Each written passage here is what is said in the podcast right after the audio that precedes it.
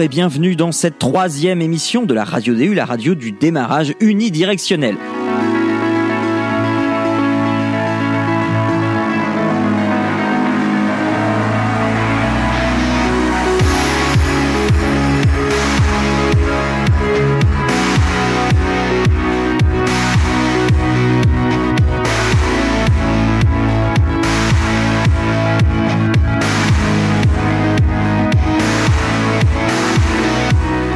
Nouvelle année commence et avec elle arrivent des changements. Des changements au niveau de l'équipe qui a maigri mais qui ne manquera pas de gagner des chroniqueurs au cours de l'année. Je suis Monsieur Noël et c'est moi qui assurerai l'animation de cette émission en attendant que notre effectif, grandisse. Pour commencer cette nouvelle saison, nous avons quatre rubriques passionnantes et la première d'entre elles sera le reportage de Célia sur la restauration scolaire.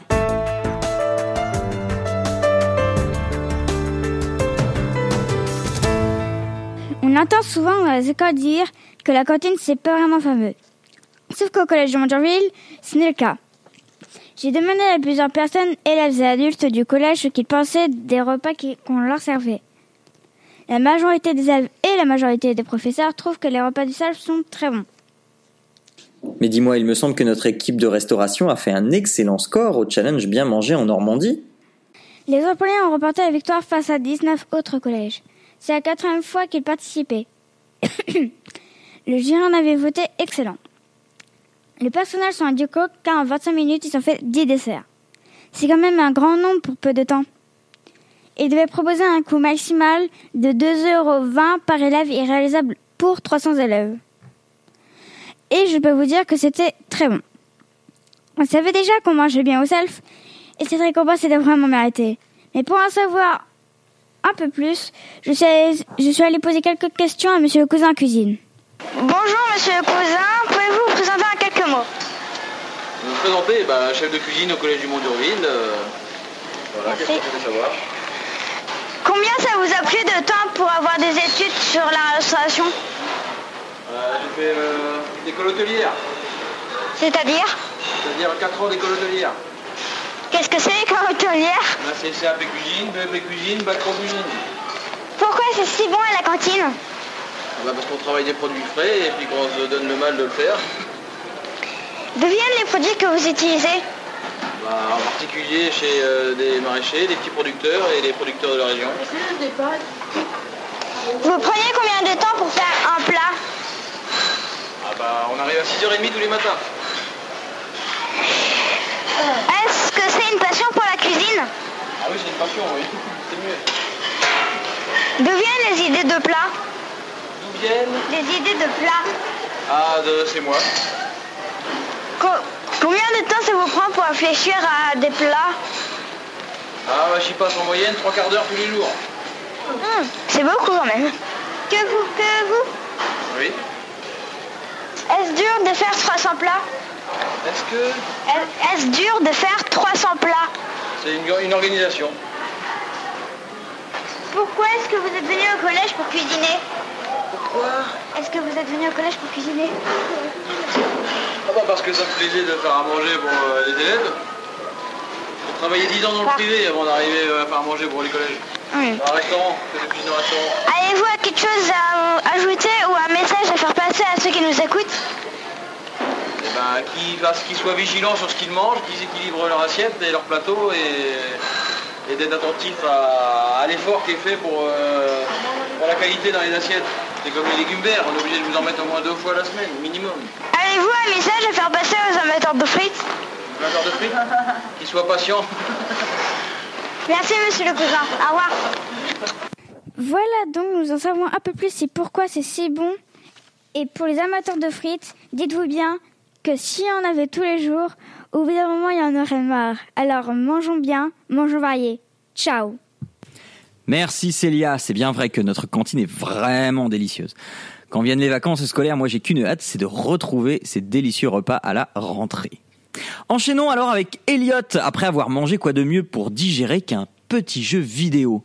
Bonjour.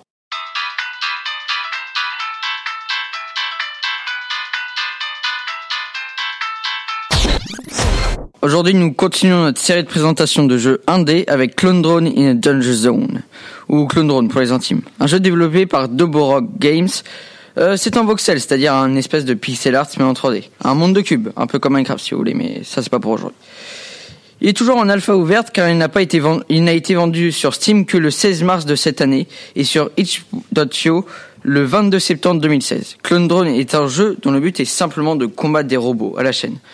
Bien sûr, comme ça, le jeu ne donne pas particulièrement envie, mais je vous promets, vous y deviendrez accro. Il y a trois modes de jeu. Histoire, Infini et Challenge. Et puis un mode pour les streamers. Le jeu étant en développement depuis peu de temps, le mode Histoire ne contient que deux épisodes de 10 niveaux chacun. Ils ont récemment fait deux mises à jour très importantes. D'abord, la 0.8 qui a ajouté l'éditeur de niveau et le Steam Workshop. Il est désormais possible de télécharger les niveaux et challenges de n'importe qui dans le monde. Vous pouvez aussi activer l'intégration des niveaux workshop dans le monde infini, ce qui prolonge encore plus l'expérience, de vie du jeu.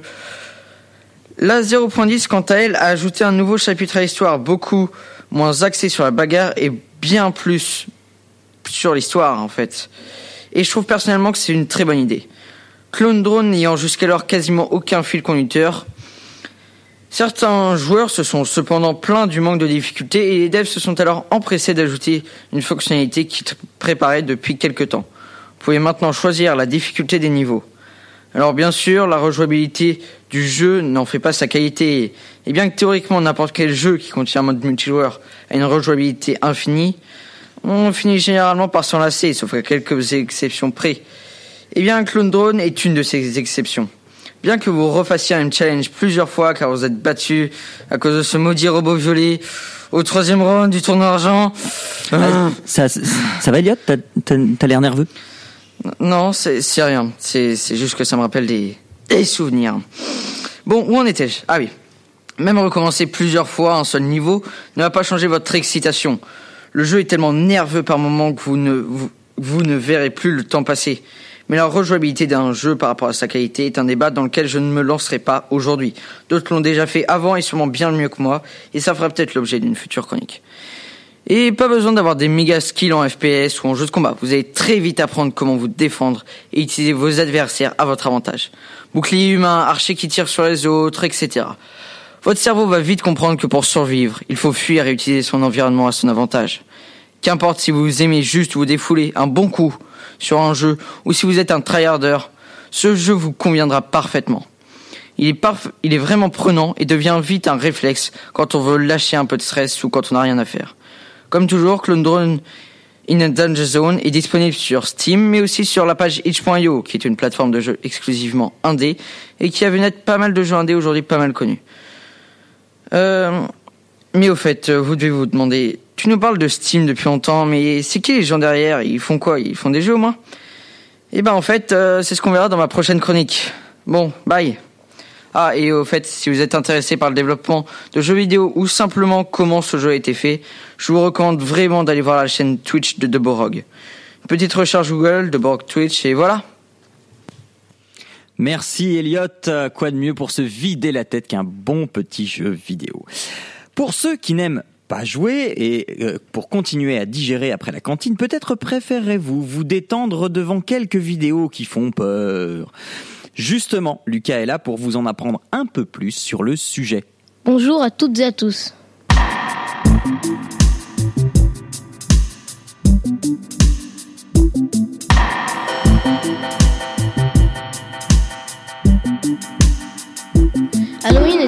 Pas si longtemps, donc rien de tel pour se faire de petits troyeurs, n'est-ce pas?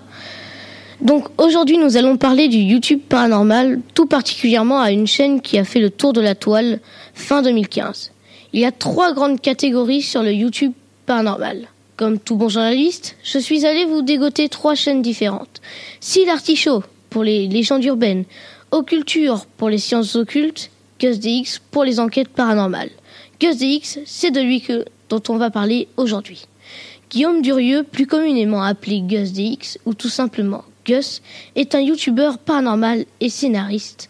Il débute sa chaîne YouTube durant l'été 2012.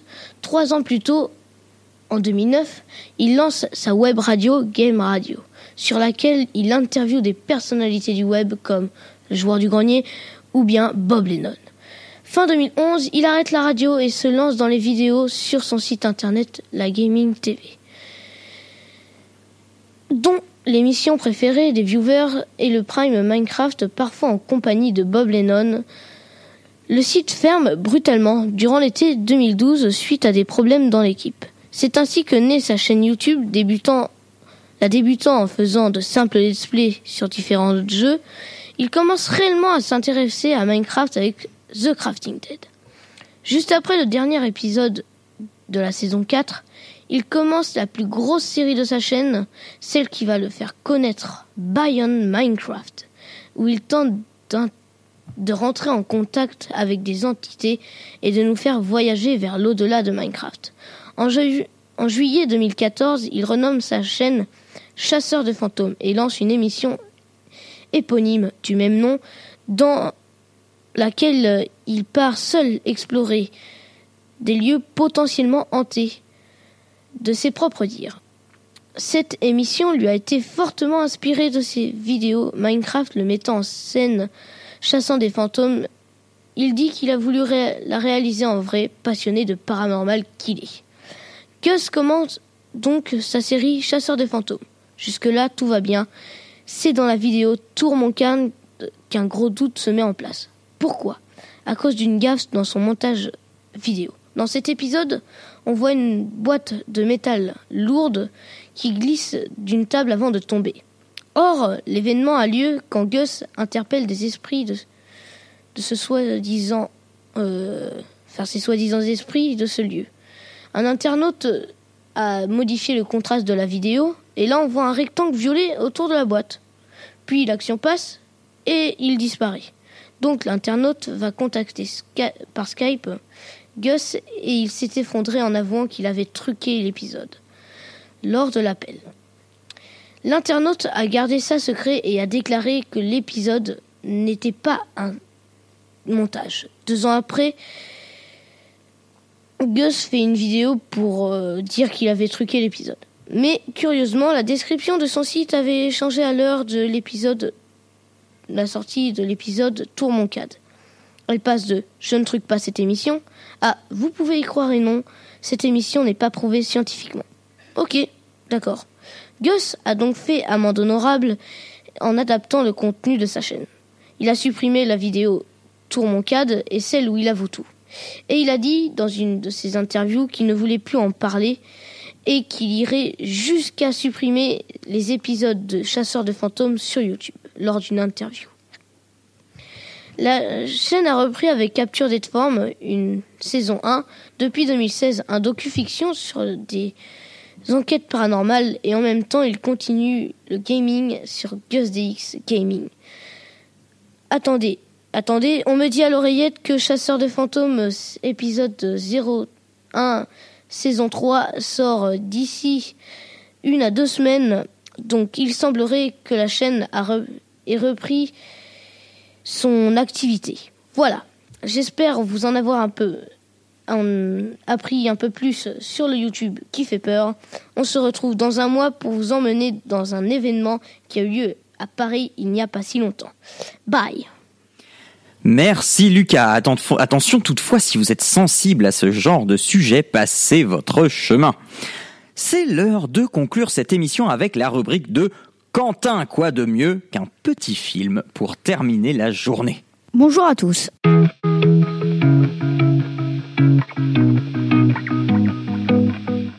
Aujourd'hui, je vais vous parler d'un film de science-fiction que j'ai beaucoup aimé, Star Wars Rogue One. Ce film entre le 3 et le 4, produit par Gareth Edwards, est sorti le 14 décembre 2016. Bon, avant d'arriver à la fin, il faut parler du thème du film qui est finalement le même que celui de la trilogie. Un film de Star Wars, ce n'est rien, ce n'est pas rien. Ça apporte des espoirs, des attentes, ceci des envies, des critiques et des rejets. Alors le premier film Star Wars non numéroté, réalisé par un jeune réalisateur ayant à peine fait ses preuves dans le monde des blockbusters, et maintenant et mettant en scène presque exclusivement des personnages inédits à l'écran.